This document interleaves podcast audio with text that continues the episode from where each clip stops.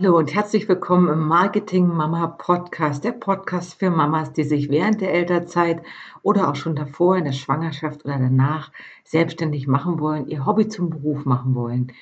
Heute erfährst du, wie du deine Dienstleistungen klug verkaufst. Mein Name ist Sandy Schwedler. Ich lebe in der fränkischen Schweiz zwischen Nürnberg und Bayreuth mit meiner Familie, zwei Kindern und der Schwiegermama. Ich war schon immer selbstständig. Direkt nach dem Studium der Sportwissenschaften an der Universität Potsdam habe ich mich selbstständig gemacht, ein Unternehmen gegründet, parallel zu einer Freelancer-Tätigkeit bei dem Nachrichtensender Deutsche Welle TV. Das habe ich während des Studiums angefangen und danach noch zwei, drei Jahre weitergemacht in der Nachrichtenredaktion.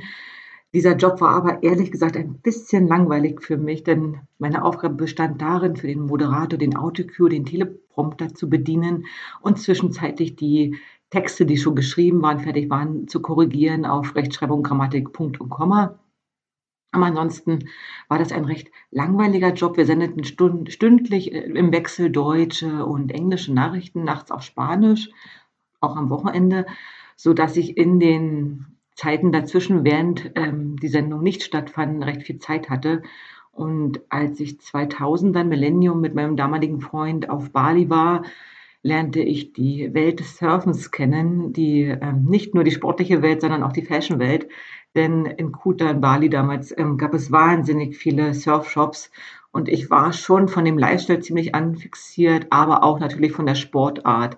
Nun gibt es in Berlin oder auch in Deutschland allgemein nicht so viele Surfspots oder man kann nicht so viel und so oft Wellenreiten lernen wie vielleicht woanders auf der Welt. Aber ich dachte, warum nicht trotzdem die Möglichkeit anbieten, den Lifestyle zu leben, beziehungsweise auch für die Mädchen, die gerne zum Surfen gehen, zum Wakeboarden gehen, zum Windsurfen gehen, aber auch Skateboarden gehen, so eine typische Stadtsportart für Jungs, aber eben weniger damals noch für Mädchen. Warum nicht ein Surfshop, das Surfer Girl in Berlin aufmachen? Wie und warum und was ich da genau getan habe nach dem Studium parallel zu dem Nachrichtenjob, darüber habe ich bereits eine ausführliche Podcast Episode etwas früher aufgenommen. Darum soll es heute nicht gehen. Es geht einfach darum, um die, das Thema Gründung und Selbstständigkeit und das auch mit ganz viel Mut und Leidenschaft. Und das Herz schlug natürlich damals schon für dieses Geschäft, für diese Geschäftsidee und ich habe das umgesetzt. Aber dann, als ich mit meinem ersten Kind schwanger wurde, und es klar war, dass ich ähm, aus Berlin wegziehen werde zu meinem Mann oder zu meinem Freund damals noch in die fränkische Schweiz, war auch klar, dass ich das Geschäft aufgeben muss oder aufgeben werde.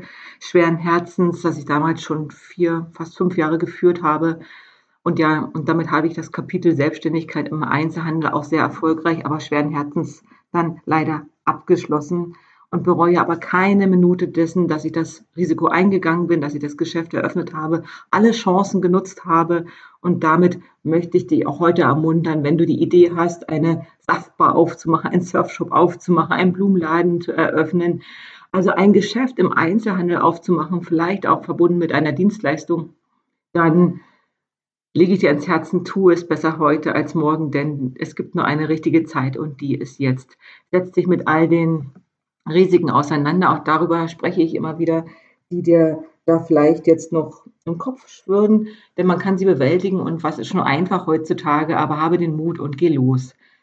Als ich dann ähm, Mama war, schwanger, in Elternzeit, saß dann hier plötzlich auf dem Land bei meinem Mann und mit dem Baby und hatte damals eine Aussicht auf den Job bei Adidas, auf einen Job als Produktmanager bei Adidas. Auch das kam dann nicht zustande, sodass ich letztendlich ohne Job dastand, aber mit Baby im Arm, nicht wusste, wie es weitergeht und entdeckte hier am Land eine sehr große Lücke. Und dazu möchte ich dich auch wieder ermuntern, wenn du eine Lücke siehst bei dir im Umfeld, was für ein Problem gibt es, was brauchen die Menschen gerade aktuell.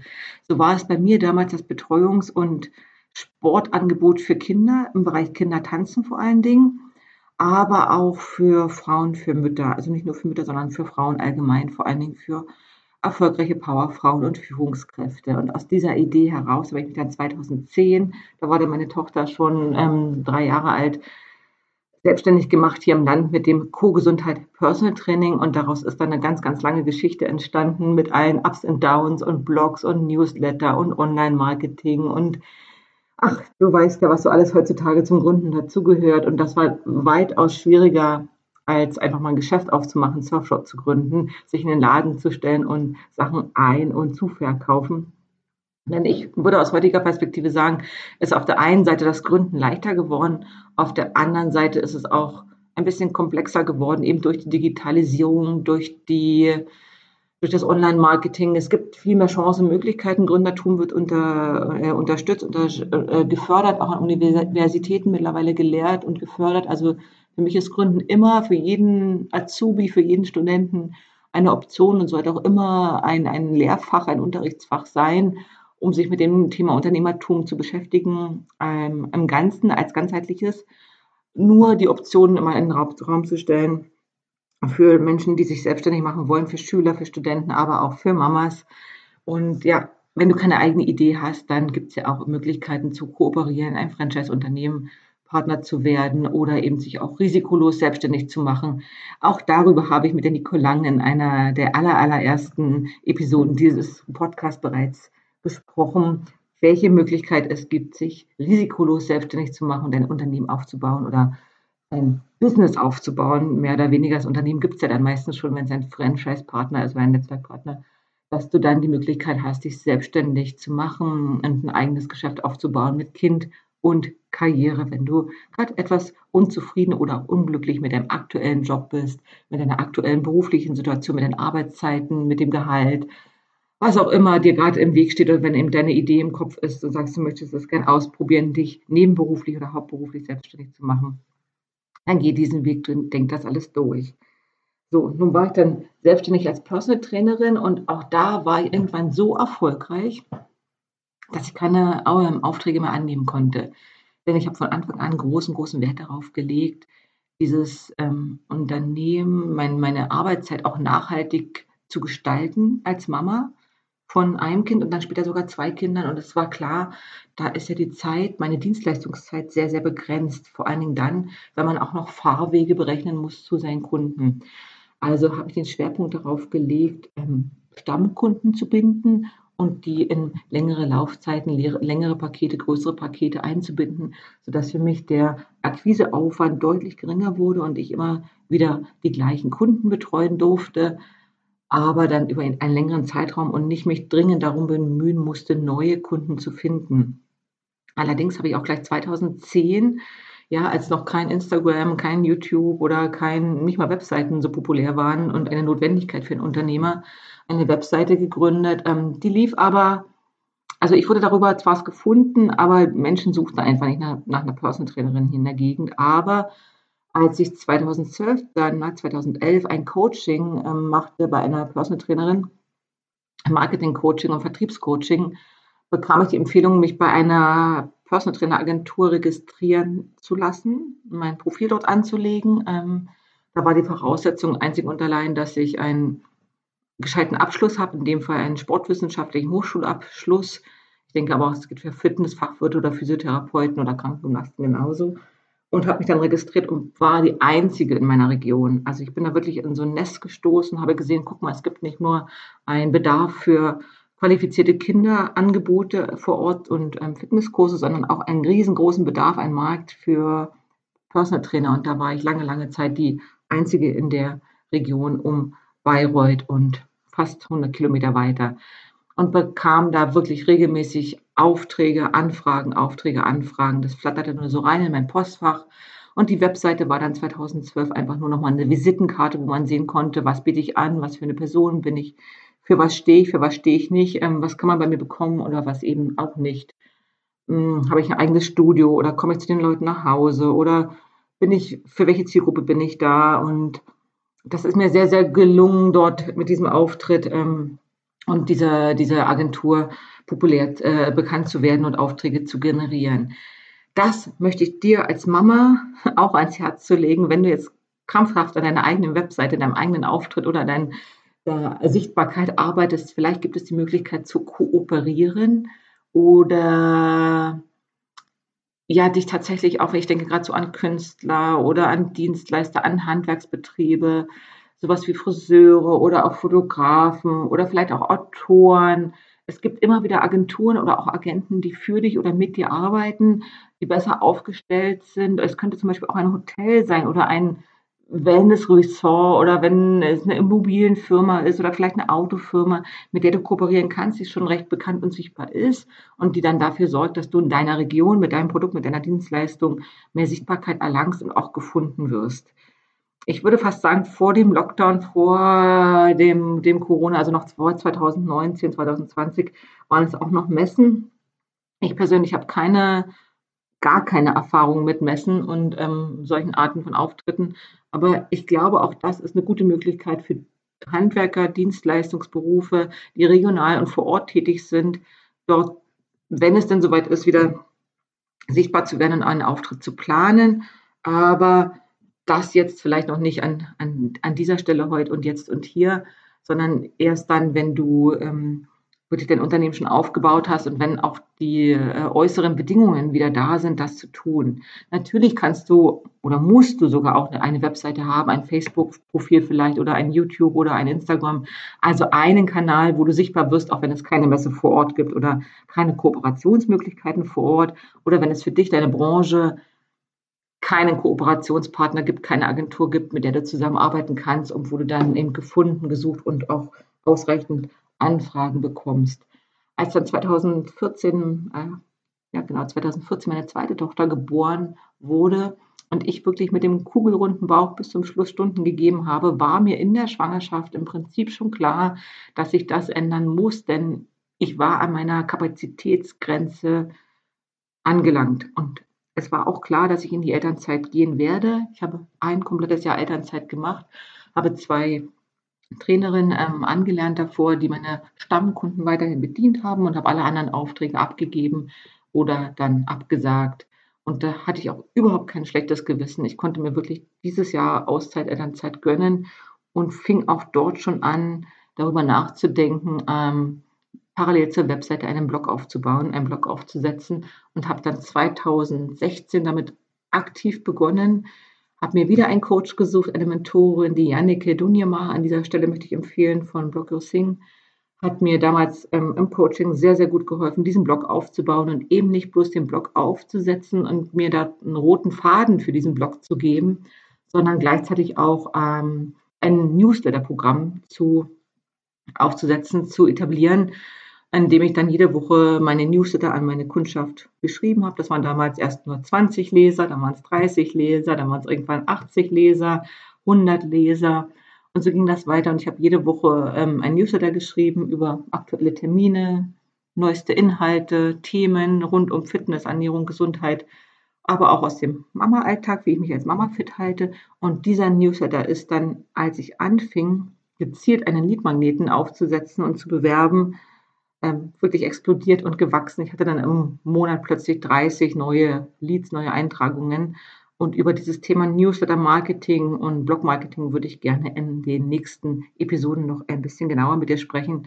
Denn diese Interessenten für diese Themen, für das Thema Ernährung, für Ernährung, Fitness und gesunde Körpergefühl, gesunde Gewohnheiten, ist so populär, auch heute noch. Und ich könnte, wenn ich heute schreiben würde, immer noch diesen Newsletter schreiben und dort natürlich auch meine Angebote clever und smart platzieren, sodass die Kunden auch wissen, wann sie zu mir kommen können, wann sie mich buchen können, wann welche Aktion stattfindet und warum sie vielleicht auch mit mir zusammenarbeiten sollen, wollen oder können. Also ich habe wirklich großes Vertrauen dann bei den Interessenten aufgebaut, die dann eben meine Angebote genutzt haben.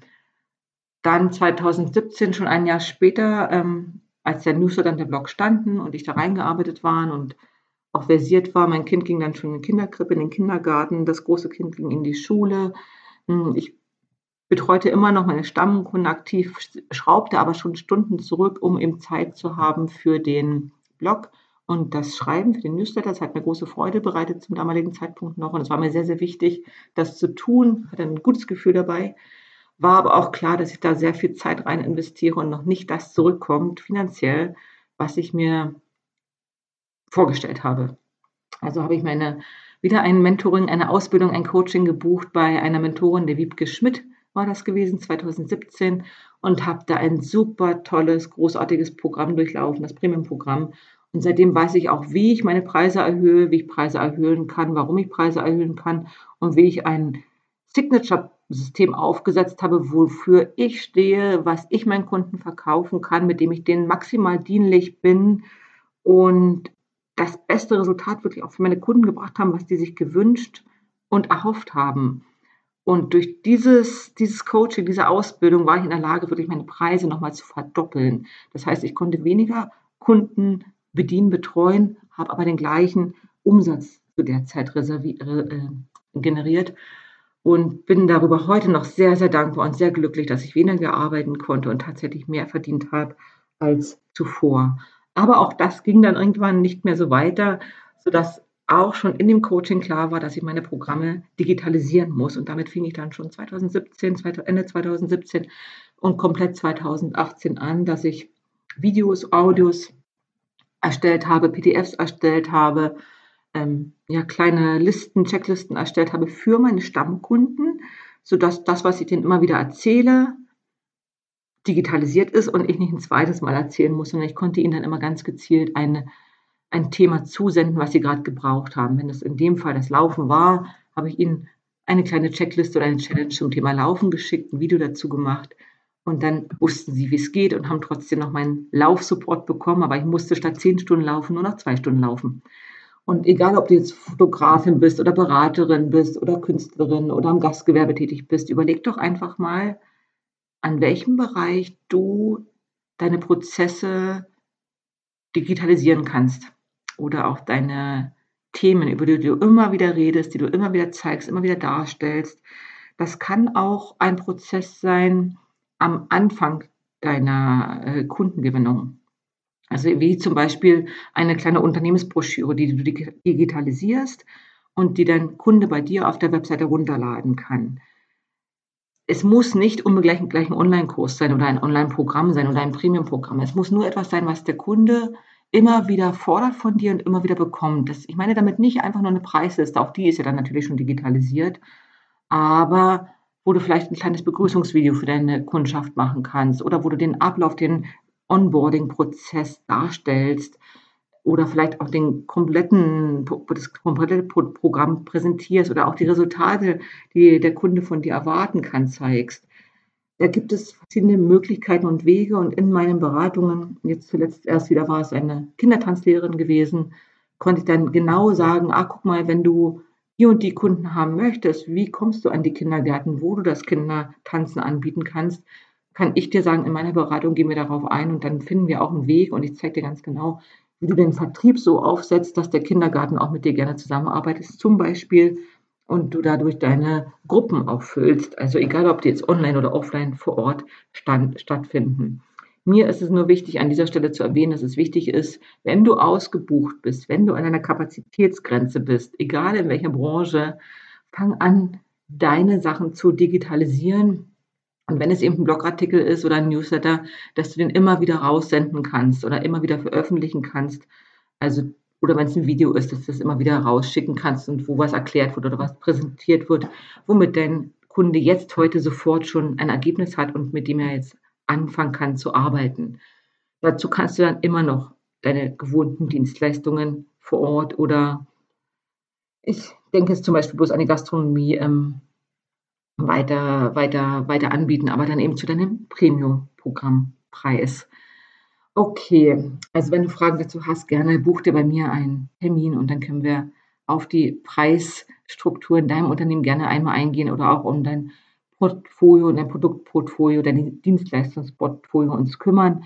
Und ich kann dir dabei helfen und dir zeigen, wie du ein Newsletter aufsetzt, wie du einen Blog aufsetzt, ob du bloggen musst, ob das für deine Branche und für dich jetzt das Passende ist oder ob du vielleicht was ganz anderes her musst, sodass du ziemlich schnell deine Sachen digitalisiert bekommst und ein bisschen mehr Zeit dadurch gewinnst. Zeit für dich als Mama, aber auch Zeit für dich, für deine Familie oder auch für deine Kinder. Also mehr Freizeit, weniger arbeiten und trotzdem die gleichen Umsätze und Gewinne generierst. Ja, verkaufe deine Dienstleistung klug. Das war das Thema dieser heutigen Episode, dieser Podcast-Episode. Ich freue mich sehr, wenn du mir einen Daumen hoch, ein Herzchen, ein Like da lässt auf Spotify und allen anderen ähm, Podcast Plattformen, ähm, überall dort, wo es gute Musik oder gute Podcasts gibt. Hinterlass mir gerne dein Feedback, aber auch deine Fragen. Ich bin auf Instagram sehr aktiv, Sandy Schweler, Marketing Mama. Und Ja, dann bleib dabei als Mama. Fang an, dein Hobby zum Beruf zu machen und wenn du dann ausgelastet, erfolgreich und an deiner Kapazitätsgrenze angekommen bist, dann verkaufe deine Dienstleistungen klug. Bis zum nächsten Mal.